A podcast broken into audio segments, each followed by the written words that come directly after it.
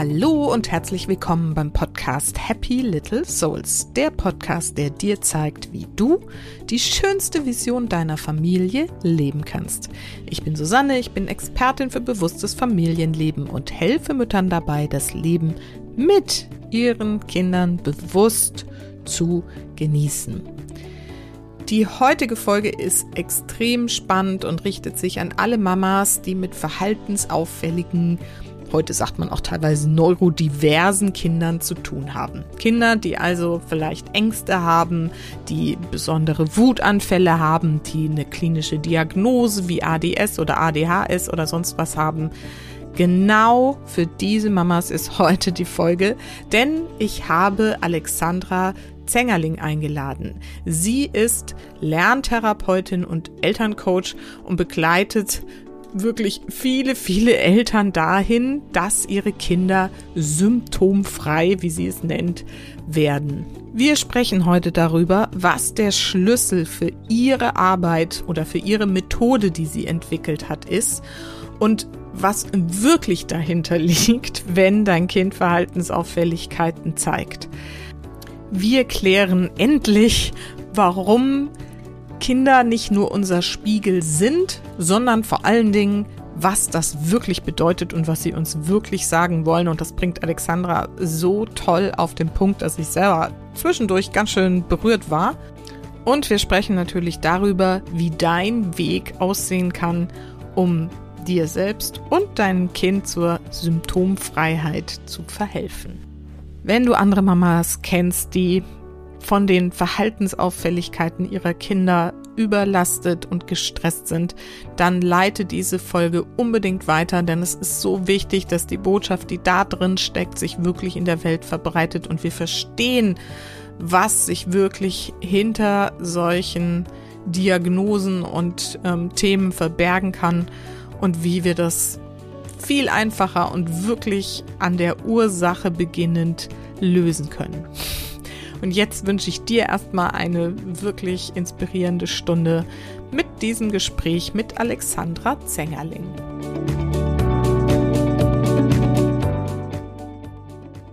So, heute habe ich wieder ein Interview für euch und zwar habe ich Alexandra Zengerling eingeladen. Sie ist Heilpraktikerin, Lerntherapeutin und Elterncoach für Eltern von verhaltensauffälligen Kindern mit und ohne Diagnosen.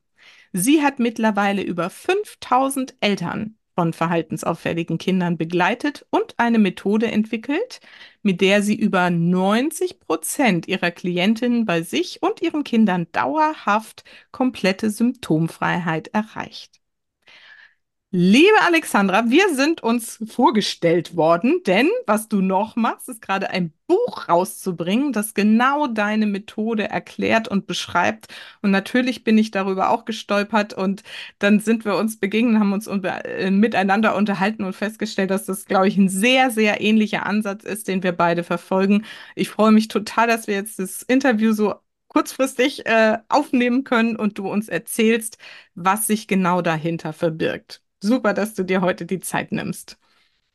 Liebe Susanne, vielen, vielen Dank für diese Einladung, für diese Möglichkeit, hier mit dir über mein Buch und über unsere Arbeit zu sprechen. Ja, genau. Meine Eingangsfrage ist immer, erzähl doch erstmal noch ein bisschen mehr über dich. Wer bist du? Wer ist deine Familie und was machst du so ganz genau? Ich bin die Alexandra, ich bin 38 Jahre alt und seit zehneinhalb Jahren mittlerweile Heilpraktikerin vom Beruf. Ich bin Mama von zwei Kindern mein großer Sohn ist zwölf Jahre, der kleine ist fünf Jahre alt. Und habe, nachdem ich meine Praxis eröffnet habe, festgestellt, dass ganz viele Mamas zu mir kommen mit verhaltensauffälligen Kindern. Und ich habe dann sofort im Anschluss die Lerntherapeutenausbildung gemacht, um ganzheitlich zu unterstützen in den Bereichen, vor allem ADHS. Also das waren die Patienten mit den meisten Diagnosen. ADHS, Leserechtschreibschwäche, Rechenschwäche, aber auch ja alle großen emotionalen Themen, Wut, starke Wutanfälle, ähm, Traurigkeit, Trauer, Trauerthemen, ähm, Ängste, also all diese emotionalen Themen in der Tiefe aufzuarbeiten. das ist eigentlich meine Arbeit gewesen. Ich habe mit den Kindern therapeutisch gearbeitet, bis ich irgendwann festgestellt habe, so, ich komme nicht an diesen Kern, ich komme nicht wirklich an die Ursache, weil alle therapeutischen Verfahren, ich habe ganz viele Zusatzausbildungen gemacht, haben das Ziel, die Symptome von außen zu bekämpfen. Das Mhm. heißt, wenn ein Kind zu mir kommt oder eine Mama mit ihrem Kind kommt, dann ist ihr und mein Ziel gewesen, die Wut muss weg. Und wir Mhm. gehen von außen gegen die Wut. Aber das hat eine Ursache, warum so solche Gefühle in vielleicht auch ja, unkontrollierbarer Stärke ähm, immer wieder hochkommen. Und da braucht es einen Weg, wie komme ich dahinter? Was ist wirklich die Ursache in der Tiefe? Sonst arbeiten wir immer nur oberflächlich an den Symptomen. Und so ist mein Weg gewesen, dann da tiefer einzusteigen. Ähm, das heißt, lass uns mal kurz noch einen Schritt zurückgehen. Wie bist du überhaupt drauf gekommen, Heilpraktikerin zu äh, werden und wie kam das dann? Also hast du ein Gefühl dafür, warum diese ganzen Mütter bei dir dann als erstes so aufgelaufen sind? Ja, also ich wollte immer schon mit Menschen arbeiten. Ich wollte Menschen helfen. Und irgendwie hatte ich ja auch noch meine alten Muster und ich habe auch so ein Teil in mir gesagt, ich möchte es meinem Papa recht machen. Und so Mhm. habe ich als erstes Studium habe ich Steuerrecht studiert. Ich habe beim Steuerberater gearbeitet und ich habe kurz vor der Steuerberaterprüfung habe ich dann gespürt, nein, das ist nicht meine Wahrheit. Ich breche das ab. Und ähm, habe mich dann für den Weg über die Heilpraktikerschule, über die Heilprakt über das Heilpraktikerstudium entschieden, diesen Weg zu gehen, um mit den Menschen zu arbeiten. Das ist ganz anders wie nur mit Zahlen oder mit den Mandanten in der Kanzlei. Bin da tiefer eingestiegen und habe dann mein eigenes Kind bekommen. Mein Mhm. großer Sohn, der damals war der eineinhalb Jahre alt, und er hat, als ich ihn in die Kita bringen wollte, hat er jeden Tag reagiert, selber mit Symptomen, mit Übelkeit, Erbrechen und Durchfällen, mit starken sozialen Ängsten. So Okay. stark, bis ich irgendwann als Mama selber mit dem Rücken an der Wand stand und gesagt habe, ich kann ihn da nicht mehr hinbringen, so wie es jetzt ist. Aber ich kann auch nicht therapeutisch. Ich habe so viele Tools. Aber ich kann mit ihm nicht in der Verhaltenstherapie arbeiten, weil der war zum Glück, sage ich heute, eineinhalb Jahre alt. Viel zu jung, um da mit ihm zu sprechen. Und Mhm. so bin ich auf meine eigenen Coaching, auf meine eigene Coaching-Laufbahn gekommen, habe ein Coaching gebucht und bin da eingestiegen. Und Mhm. dann natürlich, weil das, das Thema Mama sein, Kinder haben, ja, mein Thema auch ist im Privaten, wir ziehen auch immer das an, wo wir selber so die Vor Vorliebe dafür haben, die Neigung dazu haben. Und dann standen die bei mir vor der Tür und dann wusste ich, okay, es geht in diese Richtung. Was war zuerst? Also, dass die Mütter vor der Tür standen oder dass du tatsächlich das Thema mit deinem Sohn schon hattest? Erst standen die Mütter vor der Tür Ja. Und erst habe ich die Kinder therapeutisch begleitet, Ja. bis ich Okay. festgestellt habe, es geht, es geht nicht anders. Ähm, man braucht es hinter die Symptome, äh, ja, hinter die Symptomen zu kommen. Und in dem Bereich ist mein Kind auffällig geworden. Und ich habe Mhm. durch ihn quasi diesen Weg gefunden. Dann lass uns mal kurz da noch drauf schauen. Wann hast du gemerkt, das reicht nicht, verhaltenstherapeutisch zu arbeiten mit den Kindern? Weil das ist ja, glaube ich, im Großen und Ganzen heute noch so der gängige Weg, dass versucht wird, irgendwie, ne, das unerwünschte, auffällige Verhalten irgendwie zu verändern oder, wie du schön, so schön gesagt hast, wegzumachen. Wann ist dir oder gibt es da irgendwie bes- bestimmte Situationen oder, oder irgendwas, wo du so gemerkt hast, hä, das kann es doch irgendwie noch nicht gewesen sein? Also ich habe circa zwei Jahre, habe ich rein thera- therapeutisch mit den Kindern gearbeitet. Ich habe immer optimiert. Ich bin immer jemand, der sagt, okay, wenn es so nicht geht, dann müssen wir es verbessern, dann müssen wir es feiner justieren. Ich habe Mhm. es immer individueller angepasst. Das ist so meine eigene Methode daraus entstanden auch. Und gleichzeitig habe ich gemerkt, so wir stehen irgendwo an einem Punkt fest. Und Das heißt, das war dann schon so ein bisschen so intuitiv, dieses Gefühl, da muss noch was anderes sein und das liegt bei den Eltern. ja. Dann kam dein Sohn und was hat sich da gezeigt? Also du hast gerade erzählt, mit anderthalb Kita, äh, totale Verweigerung, körperliche Reaktion. Du standst mit dem Rücken zur Wand. Lass uns da mal weitermachen. Was ist dann passiert?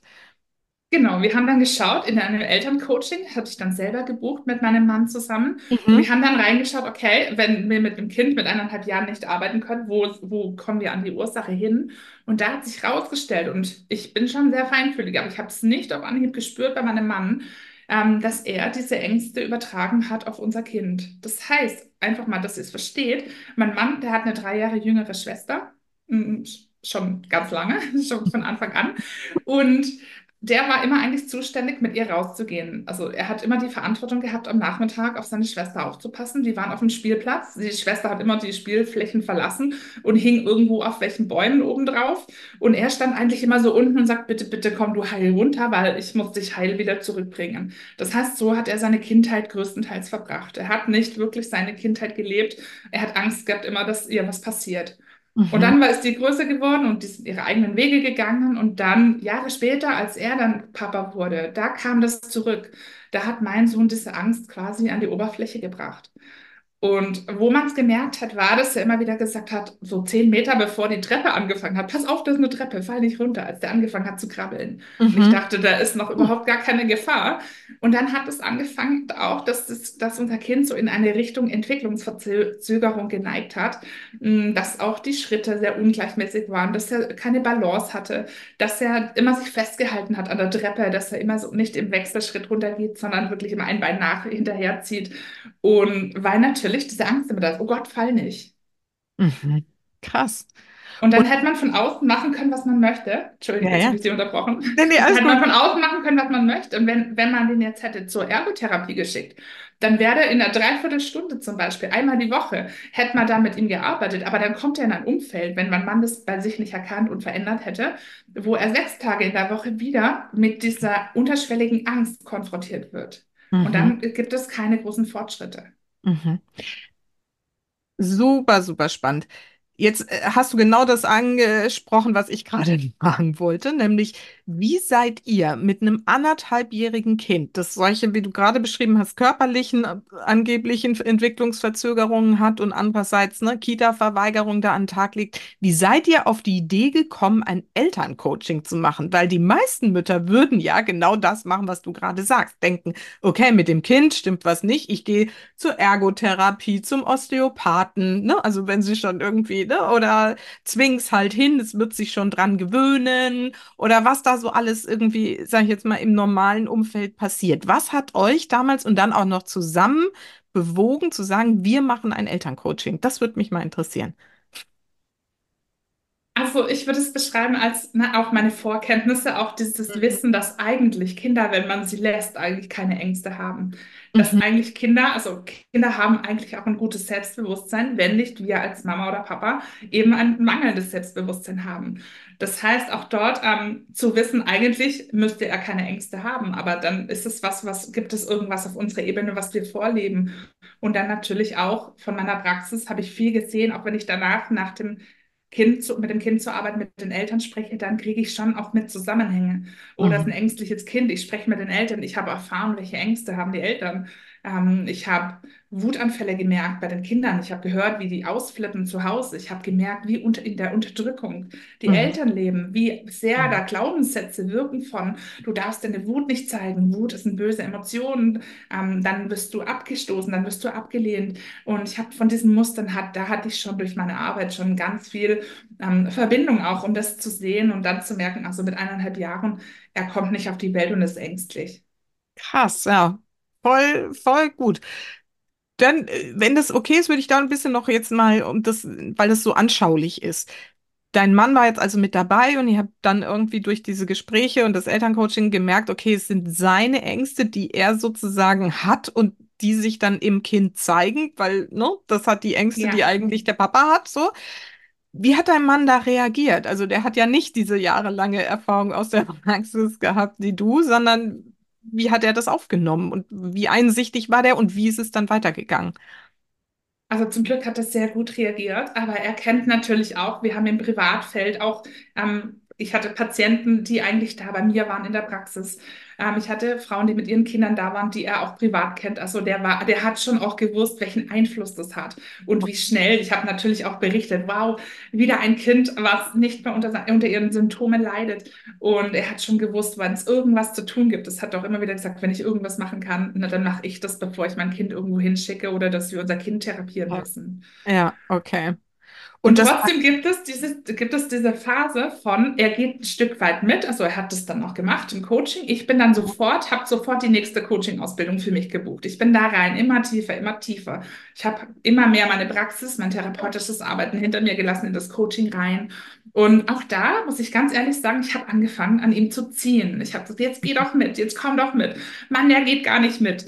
Und da auch wieder zu sagen, also er ist wirklich richtig zu 100 Prozent mitgekommen. Also heute arbeiten wir gemeinsam.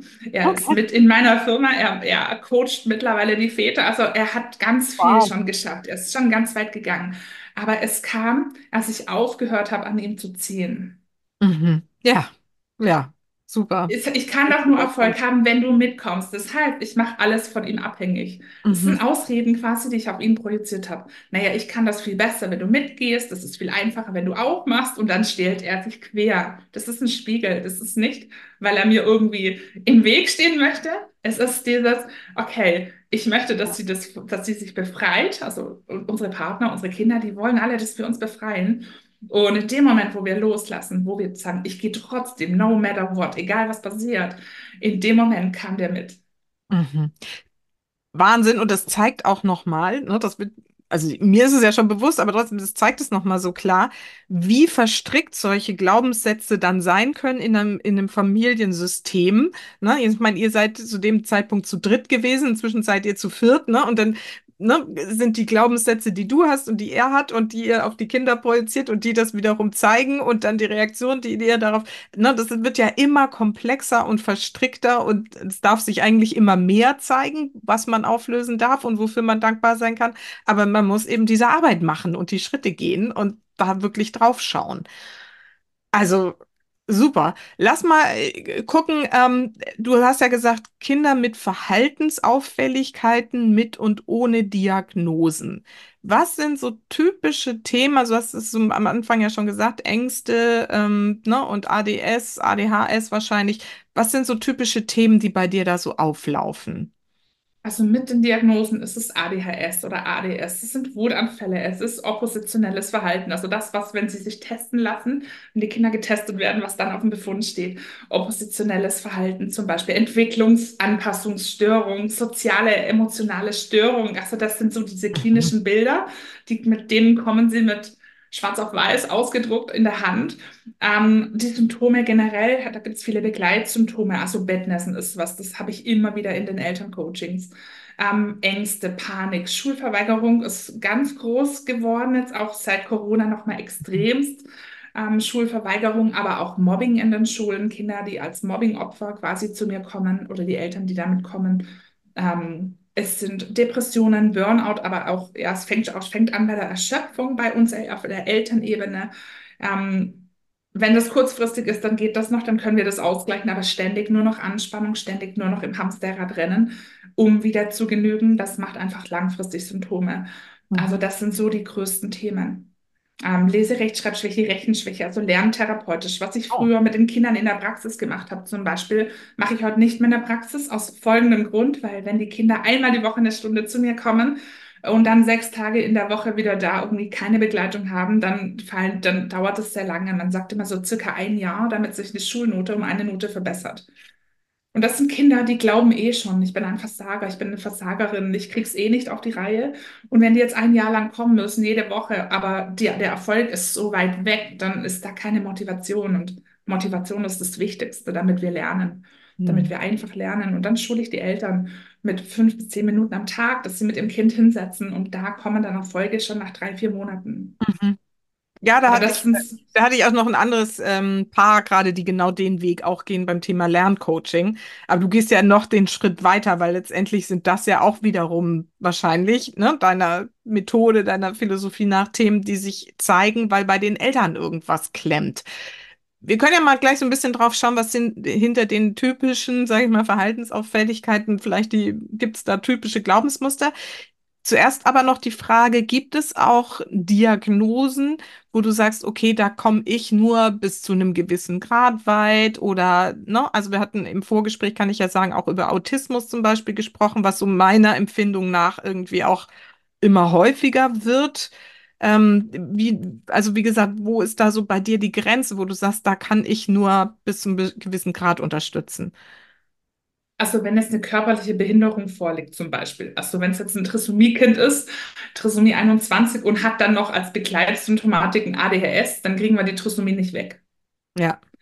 Dann ist, kommt immer darauf an, wie weit auch die Eltern damit gehen. Dann haben wir haben schon Erfolge auch im Bereich dann von ADHS, aber da, dass das Kind komplett ohne Auffälligkeiten ist, das ist einfach dort organisch nicht möglich. Ja, ist klar. Aber beim, beim Autismus muss man auch schauen, wie stark ist wirklich eine Beeinträchtigung im Gehirn da und war, und oft ist es so, was ich erlebe, was auch gestern mir wieder ein Kinder, Kinderergotherapeut wieder zurückgefeedbackt hat, dass einfach Kinder Symptome haben und diese Symptome, ähm, ja, die zeigen die zwar, die passen zwar in den Katalog rein, aber mit dem Gehirn ist alles in Ordnung. Mhm. Okay. Das heißt da, also das ist sehr ähm, unterschiedlich quasi dann, also ne, bei solchen Diagnosen. Gibt es denn auch so Diagnosen, wo sich im Prinzip ähm, die Symptome so überschneiden? Also du hast gerade so dia klinische Diagnosen genannt, die ich, ich komme ja nicht aus dem Fach, irgendwie noch nie gehört habe, oppositionelles Verhalten und was war das andere? so, also sind da nicht im Prinzip immer ähnliche Symptome, also Verhaltensauffälligkeiten auch festzustellen und dann kriegen die halt irgendwie Namen oder wie muss ich mir das vorstellen? Genau, bei ADHS zum Beispiel, das ist ein Symptomenkomplex. Das heißt, wenn verschiedene Symptome zusammentreffen, mehrere auf einem Haufen, dann wird das getestet als ADHS. In meiner Wahrheit, es ist auch tatsächlich so. Also wenn das Kind einfach unkonzentriert ist, wenn es in der Schule kaum mitkommt, wenn das Kind hyperaktiv ist, ähm, wenn das Kind häufig Wutanfälle hat. Also das ist schon so die Tendenz, wo man sagt, ja, da wird ein ADHS-Test sehr wahrscheinlich positiv ausfallen, wenn es stark ausgeprägt ist. Es ist aber kein Abfinden müssen mit dieser Diagnose, sondern es sind verschiedene Symptome, die hier zusammenkommen. Mhm. Und wenn wir das als ein Krankheitsbild sehen, dann haben wir da wenig Einfluss, weil dann ist einfach die Konzentration nicht da, dann ist einfach die Wutanfälle sind einfach da. Und dann gibt es Medikamente von außen, die drosseln das, die regulieren das schon. Aber es ist wieder nur, wir bekämpfen von außen die Symptome. Mhm. Was hier ist, dass ich habe bei ADHS sehr gute Erfolge. Wir haben 90 Prozent Symptomfreiheit, auch bei dieser Diagnose, auch bei langfristigen, langwierigen Diagnosen, hm, wo wir wirklich bis in die Symptomfreiheit kommen können. Kommt immer darauf an, wie die Eltern mitarbeiten, aber das ist sehr viel möglich. Mhm. Hier muss man das auseinandernehmen. Muss man schauen, okay, die Einzelsymptome, Wutanfälle, wo kommt das her? Wutanfälle, da war deine Frage auch, wir gucken mal hinter die Symptome. Bei den Wutanfällen, das ist in der Regel ein klassischer gegenteiliger Spiegel. Wir kennen einen 1 zu 1 Spiegel, das heißt, so war das bei meinem Kind. Wenn mein Mann Ängste hat, dann überträgt mein Kind, das wird nicht das mega selbstbewusste Kind, sondern das zeigt diese Ängste. Das spiegelt mir genau das Gleiche auf einer anderen Art wieder. Mhm. Wut ist ein gegenteiliger Spiegel. Also Wut, Kinder, die Wutanfälle haben, da müssen wir zurückschauen, da finden wir auf Erwachsenenebene bei uns als Eltern Unterdrückung okay. zusammenreißen müssen. Jetzt hab dich, jetzt benimm dich mal, jetzt setz dich gerade hin, jetzt sei doch so, wie das Außen von dir erwartet. Und wenn wir das jahrzehntelang machen, weil wir denken, nur dann sind wir wertvoll, dann kommen heute unsere Kinder, die nicht mehr so streng erzogen werden wie wir damals. Also ich hätte es mich nicht getraut in meiner Kindheit, da wirklich so mal zu rebellieren, zu randalieren, dann kommen die heute und stellen sich zur Verfügung. Die machen sich quasi zum Kasper oder zum Affen oder die legen sich in den Supermarkt und zappeln mit Händen und Füßen. Und eigentlich ist die Botschaft, hey Mama, es stimmt gar nicht, dass du nur dann geliebt wirst, wenn du funktionierst. Weil guck mal, ich zeig dir das jetzt und trotzdem wirst du mich morgen, vielleicht jetzt gerade nicht, aber morgen, übermorgen, du wirst mich wieder lieben. Es passt, es reißt dir niemanden Kopf runter, wenn du alles zeigst, was du bist in Wahrheit. Also das ist jetzt mal wirklich super schön. Also, das, also ich habe ja da wirklich schon immer viel verstanden, aber das so zu sehen, irgendwie, ne, es zeigt dir, dass es gar nicht so ist, sondern dass die Mutter das Kind ja trotzdem liebt. Das ist gerade so ein, bei mir war so, uh, okay. Ja, klar, natürlich. Ähm, es ist absolut das Gegenteil von unserem Verstand. Ja. Weil unser Verstand, der ja auch getriggert ist von dem Verhalten von dem Kind, der denkt, boah, jetzt bin ich mit ihr im Supermarkt oder mit ihm im Supermarkt und jetzt will die mir noch eins reinwürgen oder jetzt will er mir noch eins mhm. reinwürgen. Jetzt gucken alle, boah, sie macht das mit Absicht, dich nehme ich nie wieder mit, weil wir natürlich dort unsere Trigger haben. Warum? Weil wir hätten uns das niemals erlaubt. Mhm. Also äh, wirklich großartig erklärt. Ähm, was noch? Also, ne, das, das haben wir dieses Thema Wut irgendwie. Ähm, und das ist ein Teilbereich der ADS, ADHS, offensichtlich irgendwie Diagnose. Ja. Ähm, was sind denn noch so für typische Themen und was für typische Glaubenssätze findest du dann bei den Müttern? Und ne, also wie machst du, aber das ist schon die zweite Frage. Erstmal das. Also auch, zum, wenn wir bleiben bei der Diagnose ADS oder Mhm. ADHS bleiben, oppositionelles Verhalten kommt da oft dazu. Das heißt ganz einfach gesagt, wenn du Nein sagst als Mama, dein Kind macht es trotzdem. Also du sagst Nein und keiner hält sich an die Regeln. Mhm. Und hier ist auch wieder die Frage, weil das, dass wir schimpfen dann, also das haben wir schon ausprobiert. Also alle meine Kundinnen, die zu mir kommen, die haben das schon ausprobiert. Das bringt nichts. Vielleicht bringt es was mit starken Konsequenzen, aber das ist ja genau der Ansatz, von dem wir weg wollen.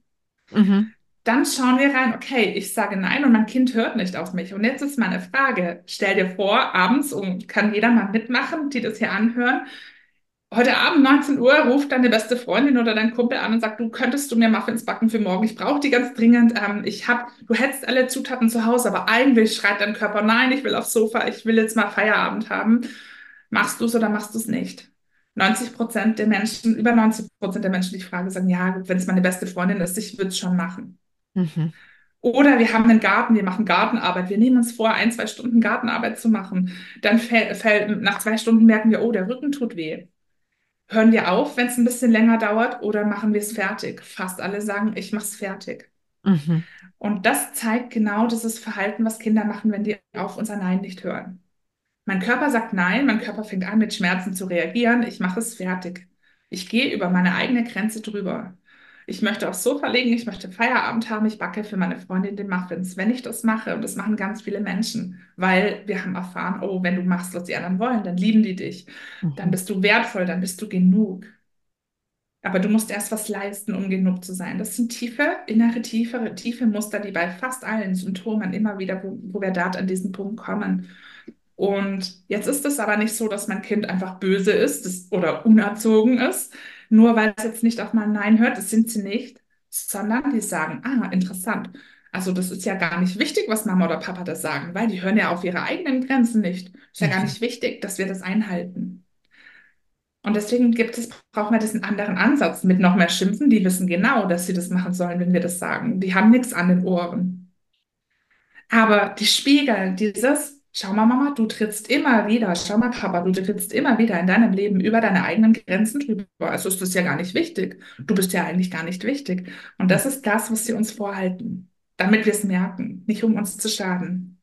Und das ist so ein großes Thema, gerade bei Müttern, ne? Dieses Thema Grenzen setzen, Nein sagen können, ne? Im, im öffentlichen Kontext, ne? Irgendwie bei, was weiß ich, Schulveranstaltungen, dafür Kuchen backen und solche Sachen oder irgendwie nochmal eben irgendwie hier, aber auch wirklich, ne, für sich, dies, allein dieses Thema Selbstfürsorge, ne? Für sich irgendwie, ne, Zeit für sich zu nehmen oder einfach auch mal rauszufinden, was tut mir wirklich gut. Also das ist ja so meine Hauptthema. Ich immer wieder feststelle, das ist so schwierig und das ist genau das. Das heißt, wenn dein Kind dir das zeigt, indem es irgendwie oppositionelles Verhalten zeigt, ist es irgendwie, darfst du so dankbar dafür sein und sagen, guck mal, und das macht es. Und das finde ich jetzt auch wieder, ne, was du vorhin gesagt hast. Und ich liebe es ja trotzdem. Es ist ja trotzdem geliebt, dieses Kind, auch wenn es das macht. Hoffentlich jedenfalls. Also großartig. Was noch? Was gehört noch zu ADS oder welche typischen Themen sind dir da noch so begegnet?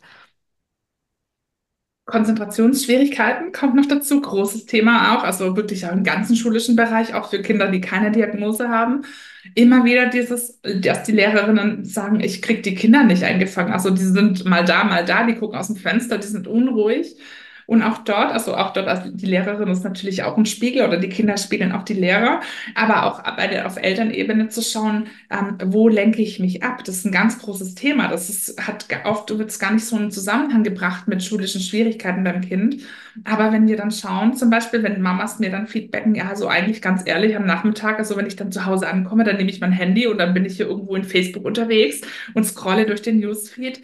Ähm, das ist eine Art von Ablenkung, weil wir könnten auch wirklich ganz bewusst uns hinsetzen, einen Tee oder einen Kaffee machen, eine Kerze anzünden und einfach mal da sein für uns. Mhm. Und auch das ist der Ansatz hier. Natürlich darf man schauen, wenn jetzt ein Kind seit drei Jahren sich nicht konzentrieren kann oder seit drei Jahren schlechter lesen oder schreiben kann wie als alle anderen Kinder, dann hat es natürlich irgendwann auch Defizite. Dann muss man diese Defizite aufholen. Also das ist auch so ein Bereich, wo es ohne therapeutische Förderung dann nicht geht, weil einfach drei Jahre verpasst sind. Aber die Ursache muss erstmal weg.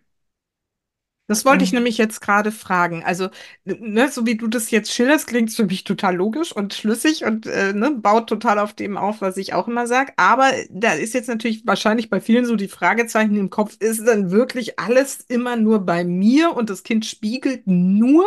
Oder wo findet man dann raus, wo es sozusagen das, was äh, das Kind tatsächlich als ich will jetzt gar nicht sagen Defizit, ich finde das Wort so doof, ne? Aber wo es halt vielleicht nicht so seine große Stärke hat irgendwie, ne? Was, also was könnte beim Kind einfach mitgebracht sein, was nicht irgendwie ein Spiegel ist? Weißt du, was ich meine?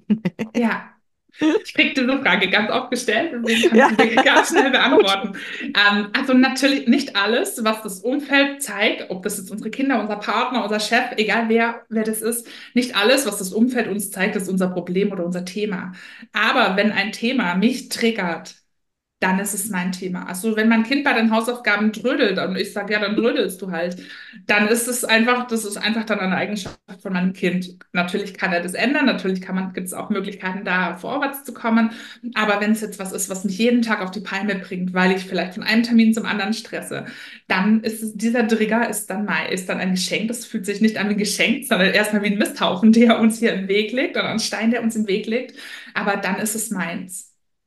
Das macht Sinn. Das macht absolut Sinn. Und das heißt, an den Stellen, wo also das Kind Verhaltensauffälligkeiten zeigt, da will ich auch gleich noch mehr zu wissen, ähm, und es uns irgendwie fertig macht, berührt, auf die Palme bringt, äh, zur Verzweiflung treibt, jeden Tag wieder von neuem. Das sind die Themen, wo wir hinschauen dürfen, Das was ist bei mir uns, genau. eigentlich, Ja, was ist bei uns eigentlich los? Und wenn wir dann anfangen, das bei uns aufzulösen, gibt es den Raum für das Kind, es bei sich dann zu verändern, richtig? ja, Aber vielleicht genau. in manchen Fällen dann eben trotzdem in irgendeiner Form noch Begleitung, Coaching, ne, Therapie, was auch In, immer. in den Lernschwierigkeiten da ja. Ja, Ansonsten, also bei anderen Themen brauchen wir es nicht. okay. Zumindest wenn wir diesen Ansatz machen, den, den ich immer schule. Da Ja, brauchen wir es nicht. Also Wutanfälle, ähm, ja, Verhaltensschwierigkeiten, Sch- Schwierigkeiten in der Eltern-Kind-Beziehung und so, da brauchen wir als Kind überhaupt nicht dazu. Das geht über uns. Bei ah, Lernschwierigkeiten, gerade so ein Drittklässlerkind, was einfach drei Jahre nicht lesen kann, da können wir die Ursache beheben, aber deswegen kann es morgen nicht lesen. Ja, ja, Und verstehe. deswegen schule ich die Eltern, um da in kleinen Intervallen fünf bis Mhm. zehn Minuten am Tag dran zu arbeiten, um das wieder aufzuholen. Aber das ist ab dann, wenn die Ursache gelöst ist, kann man das aufholen. Mhm. Was mir jetzt noch so im Kopf rumspukt, ist diese Abgrenzung zwischen, das ist eigentlich noch normales kindliches Verhalten. Und es ist eine Verhaltensauffälligkeit, die tatsächlich ähm, sozusagen in irgendeiner Form Behandlungs- oder, ne, also entweder bei mir oder beim äh, irgendwie eine Begleitung braucht, weil, äh, ich, ich begründe das kurz, ich das Gefühl habe, dass heute Eltern auch schneller dabei sind, irgendwie eine Form von Diagnose für irgendwas zu suchen, was ihnen irgendwie nicht genehm ist und ihnen irgendwie im Alltag Schwierigkeiten bereitet. Weißt du, was ich meine? Ja, So, ne? Also das ist so, so eine gefühlte Tendenz, dass es irgendwie mehr Diagnosen gibt, weil die Eltern irgendwie auch ein normales kindliches Verhalten wie Wutanfälle in der Autonomiephase oder ne, sowas irgendwie, ich sage jetzt mal das schlimme Wort, so zu versuchen zu pathologisieren, damit sie auch aus diesem Thema Ich bin schuld dran, ich krieg's nicht hin und so irgendwie rausgenommen werden, sagen können, ah, okay, ne? Also das Kind hat irgendwas und äh, insofern, das können wir jetzt behandeln und ich bin ja raus aus der Nummer. Also die Frage ist, lange Rede, kurzer Sinn, wie weit ist eine Verhaltensauffälligkeit eigentlich normal und wo beginnt es, dass du selber sagst, ja, das ist aber gut, wenn man da mal hinschaut, entweder bei sich oder beim Kind. Also meine Wahrheit ganz klar ist dieser Katalog, wo wir reinpassen müssen, wo die Gesellschaft, das System an sich, ähm, dieses medizinische System versucht uns reinzupassen, das wird schon immer enger. Also dieser Spielraum, wenn ich jetzt schaue, die U-Untersuchungen und ein Kind kann noch nicht fünfmal hintereinander auf einem Bein hüpfen, obwohl es hier Stichtag ist. Ich weiß heute, okay, gib ihm noch zwei, drei Monate Zeit und das ist aufgeholt, weil wir haben, sind einfach nicht alle gleich, Gott sei Dank. Wir entwickeln uns unterschiedlich. Mit dem einen wird ständig geübt, mit dem anderen wird es nie geübt. Also das sind einfach Tendenzen da, ähm, Spielräume da. Ähm, auffällig ist, ich glaube, dass so das, was ich immer wieder höre und auch was ich selber bei mir im Umfeld merke, ist, dass auch natürlich in den Kindergärten, in den Schulen ganz schnell gesagt wird, du, schau mal dahin, dein Kind ist, das ist aber nicht normal.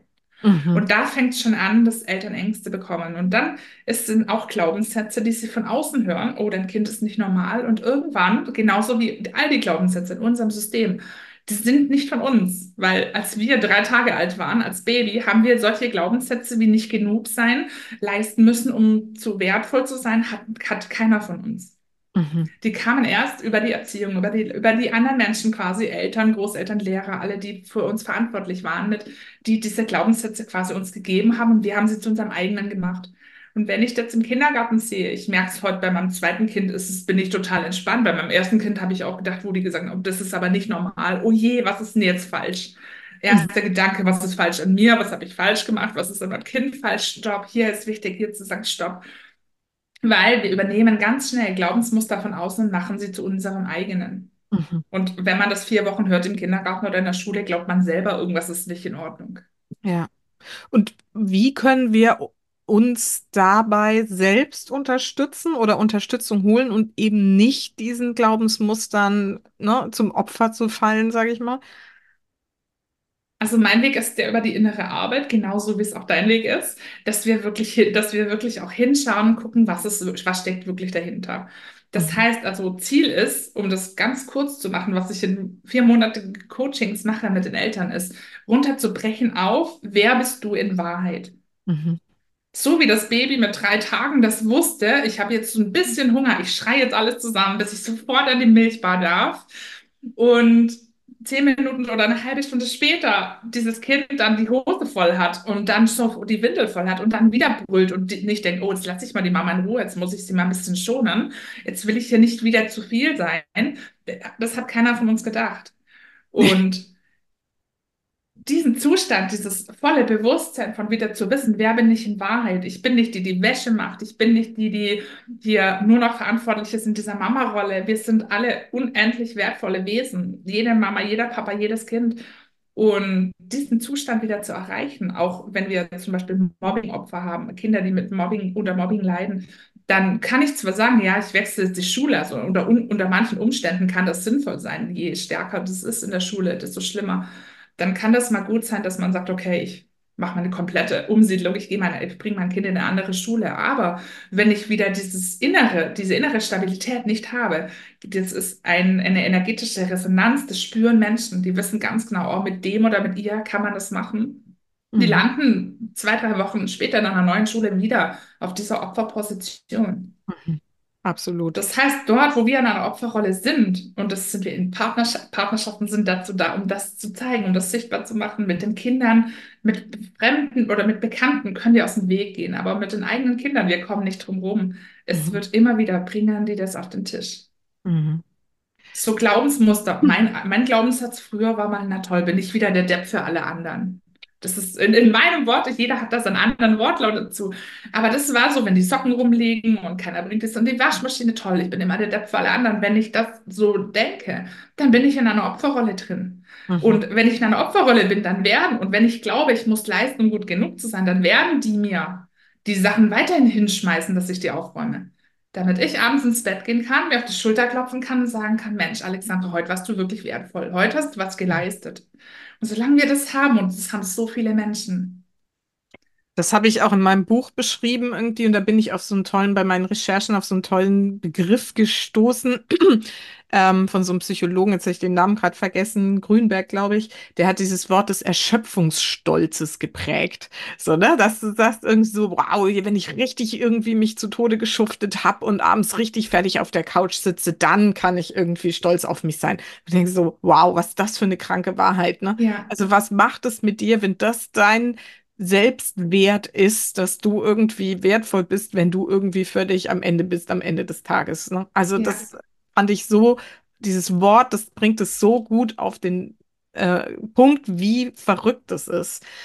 Ähm, jetzt hast du gerade gesagt, und das finde ich immer so ein bisschen spannend, so dieses, was ist meine, wie hast du es gesagt, was ist meine wirkliche Wahrheit? Oder wie sagst du es? genau. Wer bin Genau. ich in Wahrheit? Genau, wer bin ich in Wahrheit? So, jetzt sind wir ja also alle über dieses Stadium des äh, drei Tage alten Kindes, das irgendwie diese Wahrheit noch nicht hat, dass es die Mama vielleicht schonen muss. Das war ein schönes Beispiel gerade.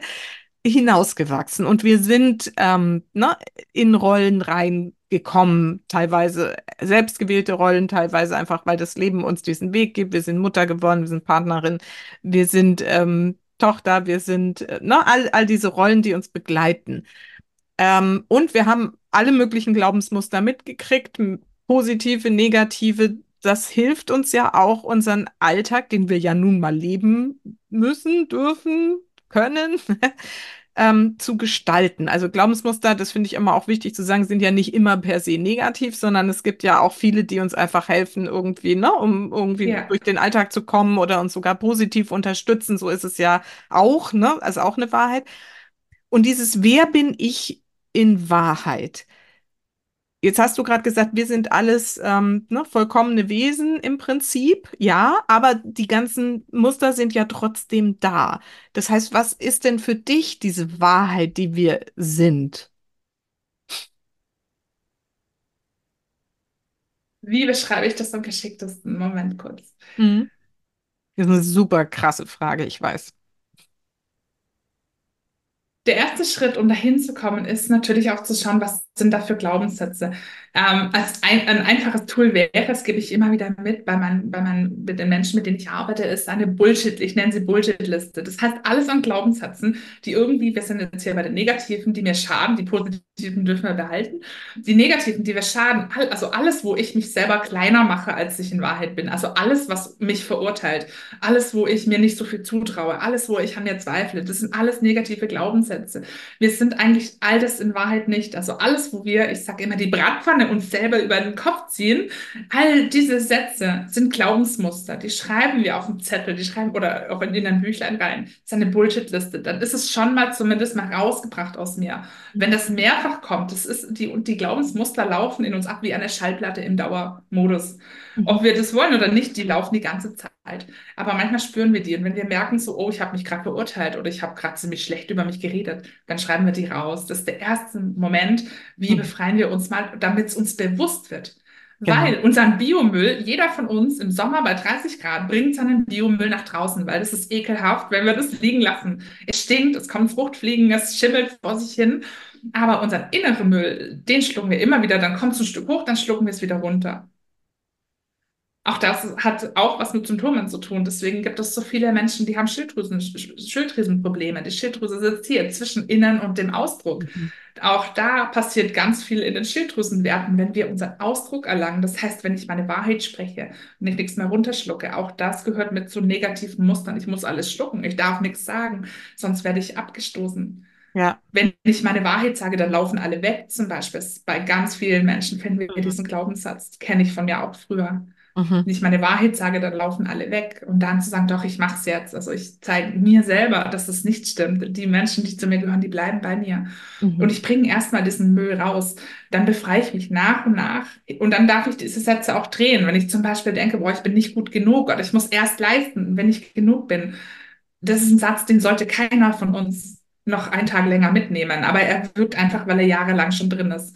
Und dann überschreiben wir den als erste Möglichkeit, nämlich ich bin wertvoll, egal ob ich was leiste oder nicht. Ich bin immer wertvoll in jedem Moment, auch wenn ich einfach nur da bin. Mhm. Und wenn ich das jetzt neu sage zu mir, dann fühlt sich das erstmal an, wie ich verarsche mich. Mhm. Weil ich halt über 30 Jahre lang gesagt habe, ich bin erst wertvoll, weil ich leiste. Hat mir irgendwann mal jemand eingeredet, der selber gedacht hat, er ist nur wertvoll, wenn er leistet. Deswegen kommen ja diese Muster. Das ist uralt von vielen Generationen immer wieder weitergegeben. Schadet uns allen. Ja. Deswegen ist es ja so wertvoll, wenn wir da hinschauen. Und es ist das nicht einmal, dass ich mir sage, ich bin jetzt, ich bin gut genug, egal was ich tue, sondern das darf ich schon ein paar Mal machen. Das dauert so circa vier bis sechs Wochen, bis unser Unterbewusstsein neue, dienliche Glaubensmuster anfängt, in uns einzupflanzen, bis dieser Samen wächst. Mhm. Und wir irgendwann in den Spiegel schauen und sagen, ja, ich muss heute nichts mehr tun, ich bin wertvoll, so wie ich jetzt bin. Und dann fängt es an, dann ist es nicht hier oben im Kopf, weil da geht es zuerst hin, dann rutscht es tiefer in das Herz. Mhm.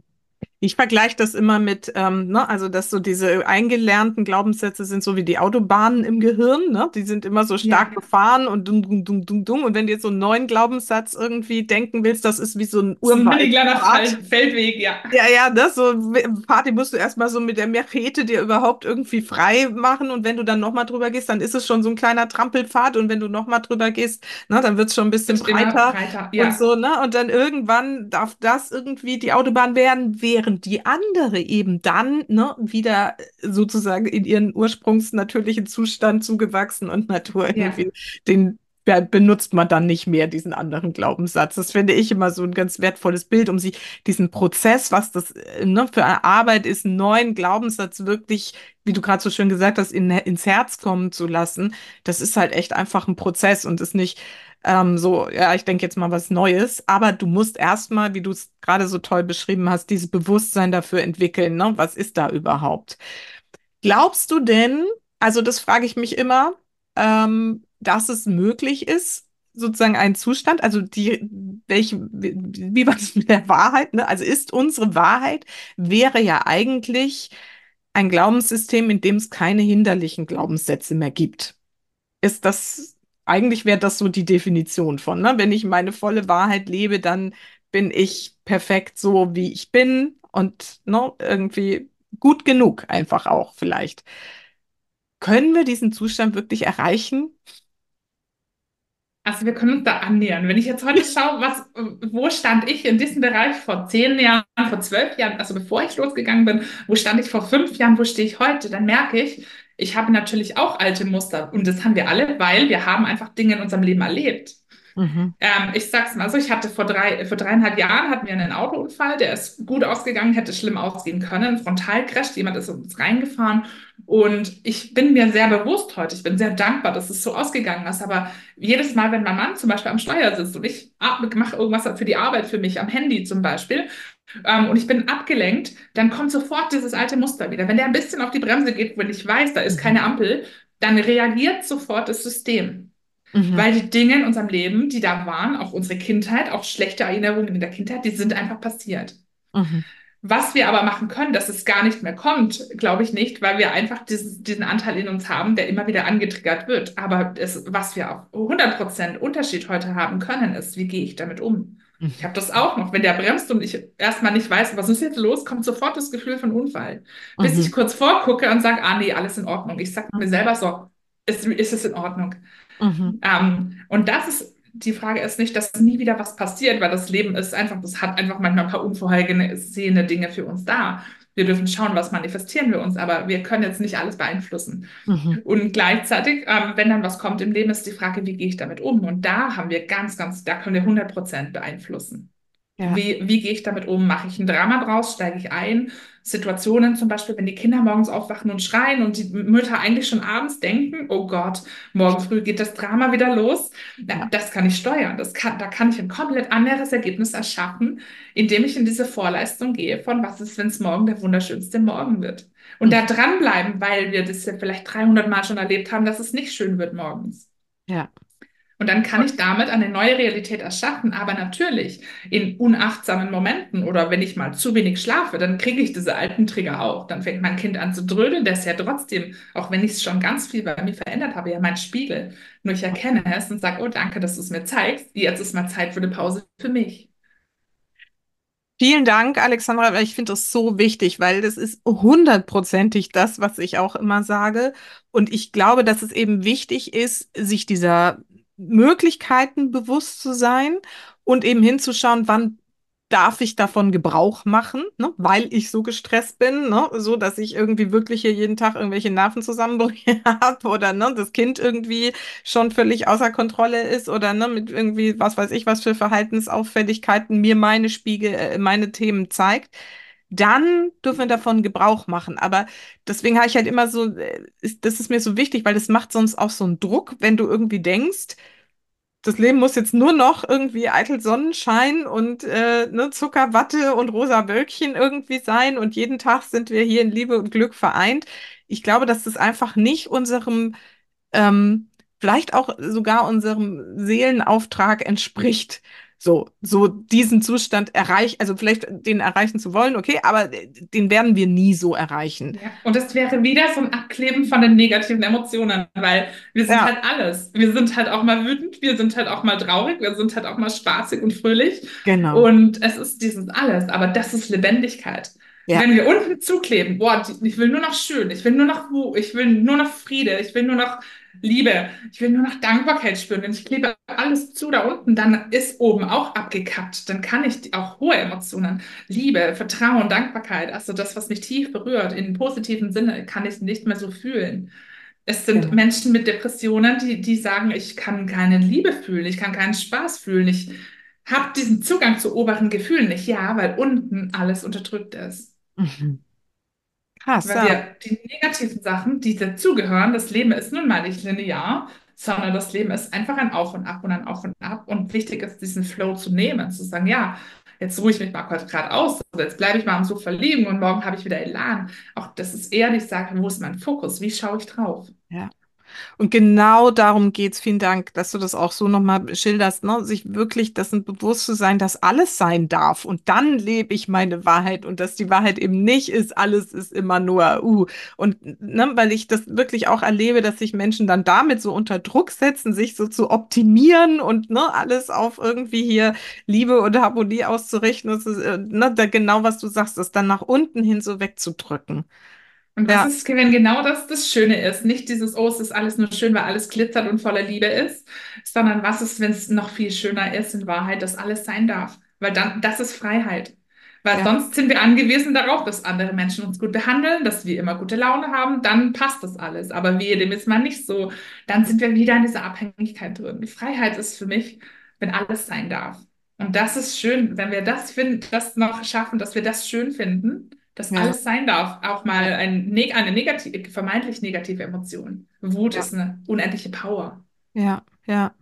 Genau. Du sagst, das ist für dich Freiheit, für mich ist das Frieden, ne? Also mein innerer Ja. Frieden, dahin zu kommen und zu sagen, ja, und heute habe ich echt einen Scheißtag und ich bin mega gereizt und meine Kinder kriegen das mit, aber morgen ist es wieder anders und sie sind geliebt und ich bin trotzdem geliebt und alles ist fein so. Und das ist für mich zu sagen, ja, und das ist der Prozess und das ist unsere Aufgabe und ne, wenn ich das mit jetzt spirituellen Prinzipien in Verbindung bringe, ne, dann ist das das Gesetz der Polarität und des Rhythmus und das ist alles genau richtig so.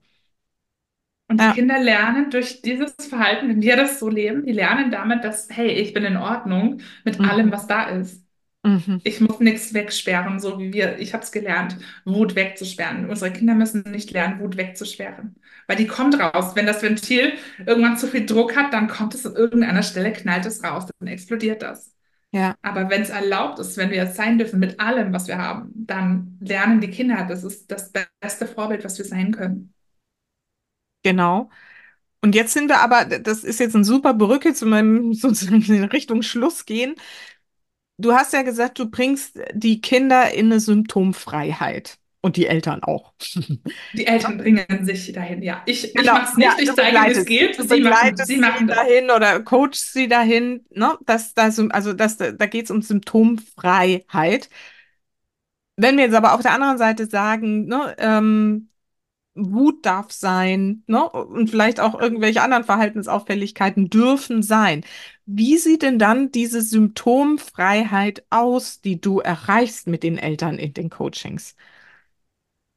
Wenn die Erlaubnis da ist, und zwar nicht im Kopf von, ja, ja, dann bist du halt wütend, sondern tief drin, dieses Wissen, hey, ich bin richtig, auch wenn ich mal wütend bin, oder mein Kind ist richtig, auch wenn es mal wütend ist, dann kommt es nicht mehr vor.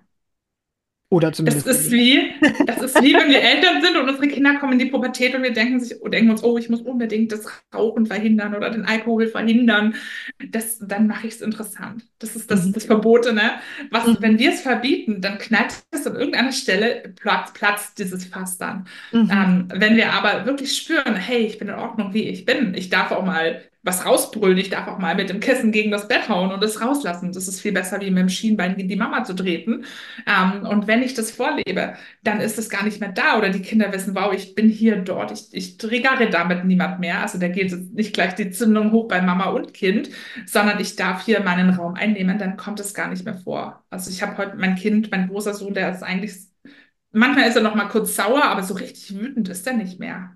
Mhm. Aber er darf, also es ist voll in Ordnung. Er weiß auch, er ist richtig mit allen Emotionen. Mhm. Und dann kommt es nicht mehr vor, weil es dieses Rausplatzen, diese Explosion an heftigsten Wutanfällen bei ADHS, bei ADS, das geht so weit, dass wirklich Tür, Türen zerstört werden, jeden Tag eine andere. Das ist eine krasse Wucht. Das ist überall dort, wo es diese Unterdrückung auf unserer Ebene, wo wir uns zusammenreißen, wo wir funktionieren, damit die anderen da draußen ja nichts Schlechtes über uns denken. Da ist so viel da an Mangel bei uns, wo das Kind mit Händen und Füßen rausdrückt. Und wenn ich mir das erlaube, hey, ich bin richtig, wie ich bin, wenn, das, wenn ich das schaffe, tief, das kann man gut schaffen. Notfalls darf man sich begleiten lassen. Ansonsten darf man es anhören, so wie wenn wir jetzt drüber sprechen und dann schon anfangen zu verändern. Wenn ich das schaffe, dann ist das nicht mehr da, dass mein Kind mit Händen und Füßen irgendwas rumschmeißt und zusammenschlägt und explodiert. Ja, weil es den Auftrag nicht mehr hat. Ja, ne? Das ist ja ne? genau. Symptome, wie wir rausgearbeitet Die haben. Botschaft vom System wurde, vom Genau. Symptom wurde verstanden, dann Ja. ist das Symptom überflüssig. Ja, krass. Und wenn du jetzt ähm, ne, Kinder kriegst mit diesen, wie du vorhin so schön gesagt hast, klinischen Diagnosen, ADS, ADHS und was da alles noch so dranhängt, und die sind dann, ne, dann, also du arbeitest ja ausschließlich mit den Eltern oder? Ja, ja, mittlerweile aus. Früher nur mit den Kindern, jetzt nur noch mit den Eltern. Genau. So. Und dann merken die irgendwie durch diese Coaching-Begleitung, die du da machst, magst du mal erzählen, wie geht das? Wie, wie begleitest du die? Wie viel? Wie oft? Wie lange dauert das?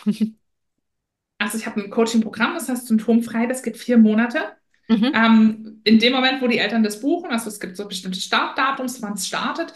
Ähm, letzte Woche hat der letzte Kurs angefangen. Dann ist einmal die Woche sehen wir uns in einem Gruppencoaching. Das ist eine Kleingruppe. Es ist über Zoom, so wie jetzt hier wir beide auch miteinander sprechen. Ähm, es sind maximal so viele Teilnehmer in einer Gruppe, wie ich sehen kann auf einem Zoom, weil wichtig ist, dass niemand hinten runterrutscht. Jeder ist präsent, jeder macht diesen Weg. Mein Motto ist, wir gehen diesen Weg einmal. Ich habe keine Lust darauf, mehrmals Anlauf zu nehmen, mehr, mehrere Versuche zu machen. Das heißt, ich, ich gebe 100 Prozent, dann mein Gegenüber gibt volles Commitment, damit wir einmal da durchgehen, damit wir wirklich tiefe Muster einmal, ein für alle Male lösen. Dann sehen wir uns einmal die Woche eine Videokonferenz, so in Zoom. Dann haben wir Einzelcalls, wo wir in die Tiefe schauen, wo wir Traumata aus der Kindheit, wo wir das aufspüren, wo wir das lösen. Ähm, dann habe ich, gebe ich eine Begleitung mit, indem ich Videolektionen nochmal, um das zu vertiefen, in die Gruppe reinstelle oder Sprachnachrichten versende. Dann gibt es Übungen, die jede Kundin, jeder Kunde in dieser Gruppe umsetzt. Erstmal, um selber weiterzukommen und zweitens, dass ich immer tiefer diese Menschen kennenlerne und merke ganz genau, wo verarschen die sich. Also wenn jetzt jemand bei mir reinschreibt in die Gruppe, in die, ist eine Facebook-Gruppe, wie ich das begleite, ähm, jemand reinschreibt, ich bin so glücklich und dankbar, dass der Tag heute zu Ende ist, das ist keine Dankbarkeit. Und da gibt es Feedback von mir, weil das Mhm. ist ein altes Muster, dass wir dann sagen, ja, ich rede jetzt schön und weg damit und eigentlich bin ich froh, ich kann jetzt schlafen und hoffentlich ist es morgen besser. Da muss ich dann reinkrätschen und sagen, schau mal hier, das hat diese Konsequenz. Also da gibt es Feedback von mir. Mhm. Okay.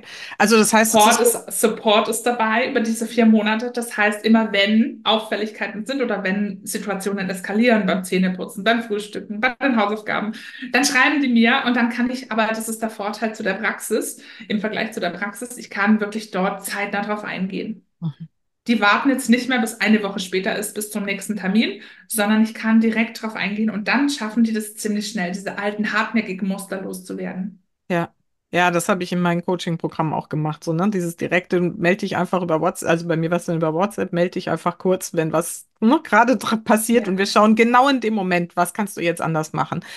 Das heißt also, bei dir ist es ein Coaching-Programm mit Müttern, aber Einzelbetreuung, also mit Eltern und Einzelbetreuung. Am besten kommen ja, Ja. wahrscheinlich beide Eltern, weil, ne, aus deiner Muss, Geschichte. muss nicht sein. Also die meisten kommen wirklich, die, bei den meisten kommen wirklich die Mamas, Ja. die Frauen. Ja. Ähm, manchmal gibt es eigene Runden, wo dann Paare kommen.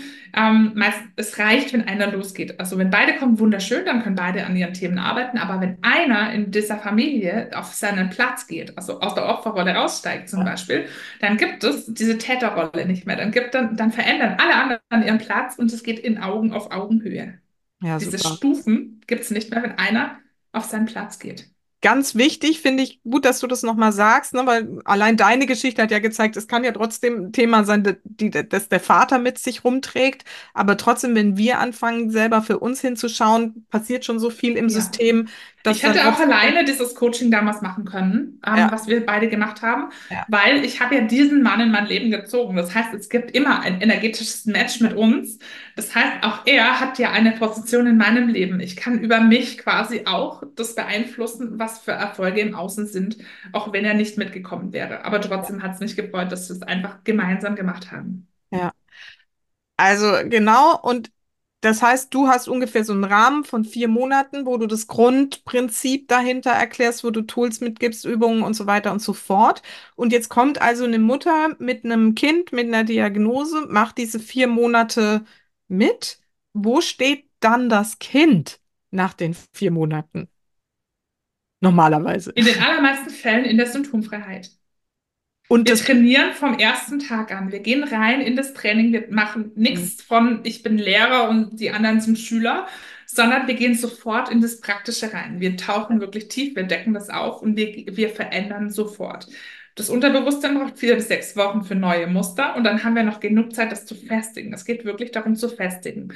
In meiner Praxis als Therapeutin habe ich immer wieder die Themen gehabt, dass Eltern die Verantwortung an der Tür, wenn sie mir ihr Kind gegeben haben für die Behandlung, haben die die Verantwortung an der Tür dagelassen. So, die Alexandra, die hat das ja studiert und die weiß ja da Bescheid und die kennt sich viel besser aus und die weiß auch da viel mehr Bescheid als, über unseren, als wir über unseren Körper. Die haben die Verantwortung dagelassen. Und das macht eine krasse Abhängigkeit, sich ganz oft bei Kollegen, es gibt eine krasse Abhängigkeit, wie Menschen von Therapeuten abhängig sind. Ich Ja. habe Frauen, in den Coachings, die haben seit 20 Jahren Depressionen. Sie sind seit 20 Jahren in einer psychologischen Therapie. Jede Woche. Ab und zu haben sie den Therapeuten gewechselt, aber seit 20 Jahren durchgehend. Die kommen in symptomfrei und werden symptomfrei. Die verlieren ihre Depression. Wenn man wirklich durchgeht, wenn man wirklich schaut, dass man ein Selbstbewusstsein aufbaut von, ich bin nicht mehr bereit, über meine Grenzen zu gehen. Ich lasse nicht mehr zu, dass andere über meine Grenzen gehen. Ich lasse mich nicht mehr ausnutzen. Wenn ich das wirklich tief einmal erreiche, dann falle ich nie wieder in eine Depression zurück. Mhm. Aber wir müssen richtig aussteigen, ansonsten bleiben wir an der Oberfläche. Und sobald im Außen die Situation belastender wird, schwerer wird, hängen die wieder drin. Ja, ja, das wird dann gleich wieder, wieder hochgeholt. Ähm, jetzt ist es ja so, ne, wie gesagt, klinische Diagnose, damit kommen die, die sind dann nach, wahrscheinlich nicht erst nach vier Monaten, sondern schneller irgendwie Ja. deutlich verändert, deutlich, ne, die Symptome werden deutlich weniger bis hin zu Symptomfreiheit. Jetzt haben wir im Vorgespräch schon drüber gesprochen, aber erzähl's nochmal. Das heißt, die gehen anschließend, manche zumindest, hast du erzählt, wieder Genau, zur gerade die mit den starken Diagnosen, Und genau. was passiert dann? Die lassen sich, die lassen ihre Kinder nachtesten, also die merken es schon, die schreiben mir auch schon, hey, also die Wutanfälle sind weg, die Schule meldet tolles Feedback, wow, ist ein ganz anderes Kind, die Konzentration ist mega geworden oder viel, viel besser geworden. Eigentlich ist schon klar, dass jetzt hier schon ganz viel gemacht wurde, aber es ist, viele wollen doch mal diesen, diesen psychologischen Wert nochmal zu haben, ich lasse es nachtesten und ich kriege eigentlich ein weißes Blatt Papier zurück. Die Diagnose ist weg. Krass, ne? Also das finde ich schon wirklich krass. Super. Alexandra, wir werden natürlich verlinken, wo kann man denn jetzt mit dir, also lass uns erst darüber sprechen und dann gehen wir nochmal kurz auf dein Buch natürlich ein. Ähm, aber wo kann man jetzt, wenn man sagt, boah, das klingt gut, dieses Coaching, ich brauche das, ähm, findet man wahrscheinlich auf deiner Webseite. Genau, die, kann, die kannst du drunter posten, www.herzverbunden-coaching.de. Ich habe zwei Facebook-Gruppen, eine Facebook-Gruppe für Eltern, für betroffene Eltern. Ähm, da gibt es ganz viele Inputs von mir, kost kostenlose Gruppe, kann jeder mit reinkommen. Packen wir auch den Link unten drunter. Ich habe eine Gruppe für Coaches oder für Menschen, die Coaches werden wollen. Ich mache Coaching-Ausbildungen für Therapeuten, Beraterinnen und Coaches. Gibt es eine eigene Facebook-Gruppe, auch da packen wir den Link drunter. Und dann, man kann eigentlich auch, man kann einfach auch sofort anfangen in einer Woche. Am 6. Februar kommt mein Buch raus. Sieht so aus. Dein Kind ist kein Problemkind. Da sind ganz, ganz viele Schätze drin. Es ist wirklich meine innerste Schatzkiste ausgepackt, ist da reingepackt. Es ist absolut augenöffnend. Ich habe schon die ersten Leserinnen, die vorab das Buch bekommen haben zum Testlesen. Und die sind so berührt. Die geben es in Kindergärten weiter. Die sagen, dass jede Familie sollte dieses Buch haben. Deswegen, also es kostet 20 Euro. Es ist für jeden machbar, sich dieses Buch zu kaufen. Es ist super einfach verständlich für dich erklärt. Ist ganz viel für dich drin, was du mitnehmen kannst. Und ich packe noch ein Geschenk mit drauf. Also wenn du jetzt sagst, ich kaufe dieses Buch, du bestellst es, den Link packen wir dir auch mit rein, dann bestellst du dieses Buch und dann gibt es ein Hochladeformular, wenn du den Screenshot deiner Bestellbestätigung bei Amazon, aber du kannst es bei jedem anderen Buchhändler deiner Wahl kaufen, den Screenshot der Bestellbestätigung hochlädst, dann kriegst du von mir einen Zugang zu dem extra dafür entstandenen, von mir gemachten vierstündigen Videokurs zum Buch dazu. Wow. Und das heißt, in dem Buch und auch in dem Videokurs beschreibst du alles das, was wir heute besprochen haben, nochmal Genau, ja, strukturiert, wo, wo fängt man an und wie geht man durch und welche Schätze, Übungen, ne, und Methoden ja. kann ich vielleicht für mich selber schon mal schau, auch ganz wichtig, wo schaue ich hin, wenn es gerade nicht vorwärts geht? Auch das ist ja, wichtig, dass ja, wir da weiterkommen. ja, ja. Sehr, sehr gut. Und du hast jetzt gerade gesagt, äh, jetzt kriegt man diesen kostenlosen Online-Kurs noch dazu. Wie lange gilt das? Weil, ne, manche hören ja meine Folge dann erst irgendwie in zwei Jahren oder so. Bei der Bestellbestätigung, egal wann du es kaufst, du kriegst diesen Kurs, wenn du es wenn es bestellst. Also am besten bestellst du es, Okay, also also wenn es wenn immer in dem Moment, wo du es hörst, ist, dann genau. kann man Ja, immer mit noch. jetzt meine ich, na, wir wollen ja nicht auf die lange Bank schieben, wenn wir Ja, wirklich das, wenn wir jetzt eine Stunde hier zuhören und sagen, Mensch, ich will da in meinem Leben was verändern, dann kauf dir dieses Buch. Ähm, jetzt. jetzt in dem Fall, jetzt, wenn Genau. du das hörst Okay. und ähm, dann lädst du das hoch und du kriegst von mir Ja. diesen Videokurs Ja. dazu. Ganz wichtig, ne? Also egal, wann du das hörst, irgendwie Ja, kannst du dir dieses Buch noch bestellen und diesen Online-Kurs kriegst du dann dazu. ja. Mega. Sehr, sehr cool. Wir verlinken das natürlich auch alles hier direkt in den Shownotes. Das heißt, ne, wie Alexandra gerade gesagt hat, jetzt, von jetzt an mit der Veränderung. Ähm, Buch erscheint am 6. Februar 2024. 2024. Sagen wir jetzt mal sicherheitshalber dazu. Und äh, ja, ich kann nur hoffen, dass das irgendwie ein großer Erfolg wird, weil das so viel ähm, ne, genau das ist, was ich auch die ganze Zeit erzähle und in Ansätzen das, was ich selber in meinem Buch schreibe, auch ein bisschen anderer Angang, aber äh, sehr, sehr, sehr ähnlich. Und ich finde, je mehr Menschen diese ähm, Philosophie, ne, und, oder wie du immer so schön sagst, meine Wahrheit, das ist halt auch meine Wahrheit, ne? So mehr Menschen das irgendwie für sich mal zumindest anschauen und ausprobieren und feststellen, dass es funktioniert, weil es funktioniert ja. Ja. Ne, desto mehr tragen wir ja dazu bei, dass sich ne, dieses Bewusstsein in der Welt verbreitet. Und ähm, ich finde das so mega, dass du da genauso, dass wir uns dazu begegnet sind und genau diesen gleichen Weg da irgendwie so äh, vorschlagen und in die Welt bringen. Also wirklich richtig, richtig toll. Ich wünsche dir ganz viel Erfolg auch mit dem Buch auf jeden Fall. Danke von Herzen. Am Schluss habe ich immer zwei Fragen, die darfst du jetzt auch nochmal beantworten. Und die erste lautet, für welche drei Dinge in deinem Leben bist du denn am dankbarsten? Für die Bereitschaft weiter, für meine Bereitschaft, für meinen inneren Antrieb weiterzugehen, auch wenn es mal holpert. Für mich wichtig und für das, was ich natürlich lehre, was ich weitergebe, auch wichtig. Also ich, ich gebe mich nicht zufrieden, solange sich das nicht nach meiner, meiner Wahrheit anfühlt. Und ich bin sehr, sehr gut damit gefahren. Ich rate es nur jedem, hört auf, euch abzufinden, hört auf, aufzugeben, nur weil gerade im Außen die Lösung nicht da ist. Fragt nach dieser Lösung. Wenn, wenn diese Lösung für euch da ist, die kommt zu euch, die findet euch. Mhm. Und noch Wofür bin was? ich noch am dankbarsten? Meinem Kind bin ich unendlich dankbar, weil sonst hätte ich an diesem therapeutischen Weg festgehalten. Ich bin da so dankbar, dass er losgegangen ist dafür.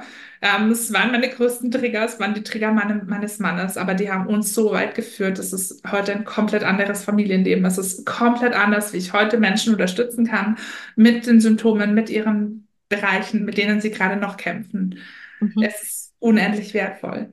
Mhm. Ich bin dankbar für all die wundervollen Kundinnen, für all die Zuhörerinnen, Zuhörer, die bereit sind, diesen Weg sich erstmal anzuhören, die bereit sind, aufzumachen für neue Wege, weil das, die Welt braucht diese neuen Wege. Mhm. Ähm, wenn wir nicht weiterkommen mit dem, was wir haben, dann dürfen wir einen anderen Weg einschlagen und nicht ewig diesen Weg weitergehen und ewig in einem Therapiemarathon drin hängen. Ja. Das muss nicht sein. Und das ist mein Auftrag hier in diesem Podcast, in meinem Leben, in meinem Wirken als Frau, als Mama, als Therapeutin, als Coach, diesen Weg zu ebnen und immer weiter auszubauen. Und es ist für euch alle. Mhm. Ja, super schön. Und wir haben, glaube ich, wahnsinnig viel Botschaft schon rübergebracht, aber ich stelle die Frage trotzdem immer noch mal am Schluss.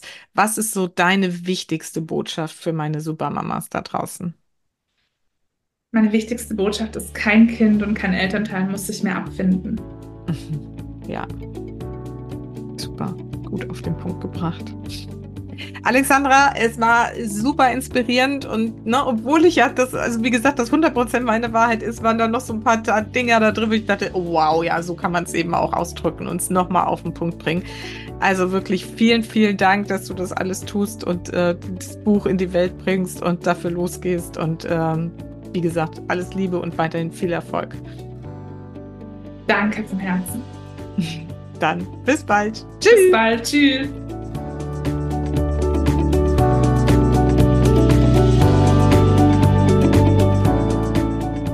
So, das war doch mal wirklich auf den Punkt, oder?